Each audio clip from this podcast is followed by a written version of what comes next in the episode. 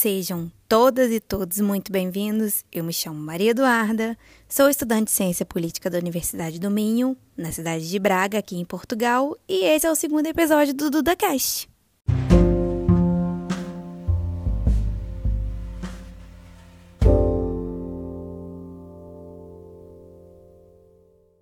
O tema de hoje é a gestão Jacinda Arden durante a pandemia de coronavírus. E antes de falar sobre o tema, eu vou fazer uma breve explicação sobre o que é de fato a Nova Zelândia.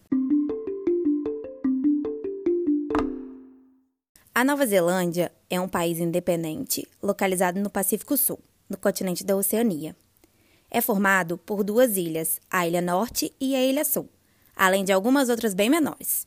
A capital do país é Wellington e sua extensão territorial é um pouco maior que o estado de São Paulo. A população atual do país é de quase 5 milhões de habitantes, sendo a maioria descendentes de europeus e nativos maores, que são povos polinésios. As principais religiões são o cristianismo, a crença tradicional maori, além de algumas religiões sincréticas. Religiões sincréticas são fusões de várias doutrinas. Como línguas oficiais, o país adota o inglês e o maori. A moeda de lá é o dólar da Nova Zelândia.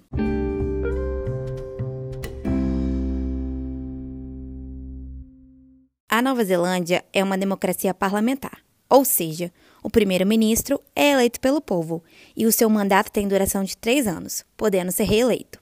É também uma monarquia constitucional.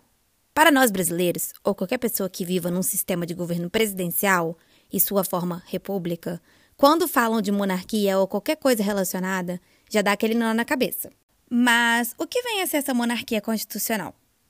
Nada mais é que a rainha não podendo interferir no poder legislativo, tendo seus poderes limitados e seu pensamento político imparcial. Atualmente, a Rainha Elizabeth é chefe de Estado de 16 territórios.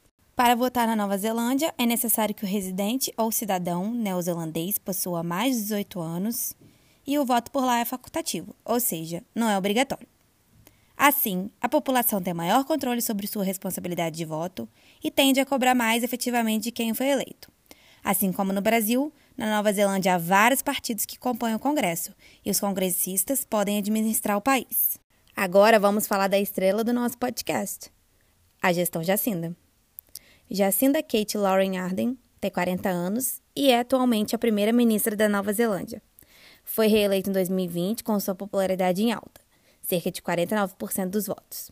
É bacharel em Estudos de Comunicação, Ciência Política e Relações Públicas na Universidade de Waikato, em 2001. Aos 37 anos, foi a mulher mais jovem a assumir o cargo de primeira-ministra da história e a terceira a assumir o cargo em seu país. Integra o parlamento desde 2008. No ano de 2017, exerceu a função de líder do Partido Trabalhista, partido esse de centro-esquerda. Ainda em 2017, também foi líder de oposição por três meses antes de virar chefe de governo. Tá, mas o que vem a ser a líder da oposição? Líder da oposição é a cabeça do maior partido político que não pertence ao governo em um sistema Westminster de governo parlamentar. Ele ou ela é sempre visto como alternativa ao governo em vigor. Em questões de visões políticas, Jacinda é considerada bem progressista. Pautas como movimento operário, taxação de impostos para pessoas de alta renda, estado de bem-estar social, casamento homoafetivo e a liberação do aborto são apoiados publicamente. Se fosse brasileira, seria chamada de comunista com destino a Cuba. Em 2018, anunciou sua gravidez em janeiro, conciliando a gestação com o cargo. A primeira-ministra deu à luz uma menina no dia 21 de junho de 2018, entrando em uma licença maternidade de seis semanas, quando a lei vigente na Nova Zelândia permite 120 dias totais. Em 15 de março de 2019, durante seu primeiro mandato, na maior cidade da Ilha Sul, ocorreu o atentado de Christchurch, matando 51 pessoas e ferindo 49. Em consequência, Jacinda alterou as leis de posse de armas, banindo todas as armas semiautomáticas de estilo militar. Em 2020, o mundo foi surpreendido com a pandemia de coronavírus e sua rapidez de infecção. Embora possua uma boa localização geográfica e ser uma ilha, a Nova Zelândia também foi afetada. O país de imediato adotou medidas para frear o vírus. Fechou fronteiras, decretou um lockdown severo, testou sua população em massa e mapeou, rastreou e isolou as pessoas que tiverem contato com quem era suspeito de possuir Covid. Em consequência disto, em março de 2020, os casos já eram quase nulos e não havia mortes.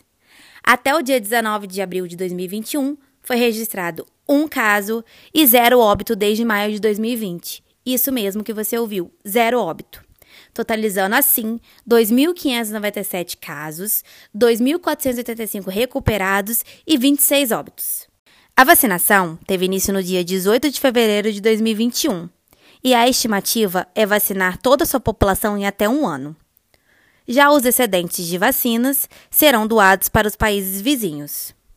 A abertura do acordo chamado Bolha de Viagens, envolvendo a Nova Zelândia e a Austrália, teve início no dia 19 de abril de 2021 permitindo a livre circulação de seus residentes entre os dois países sem exigência de uma quarentena obrigatória devido ao coronavírus.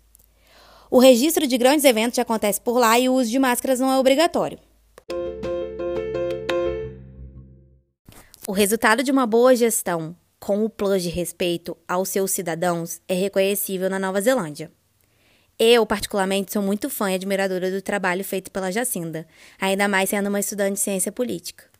Eu fico por aqui até mais e um grande abraço!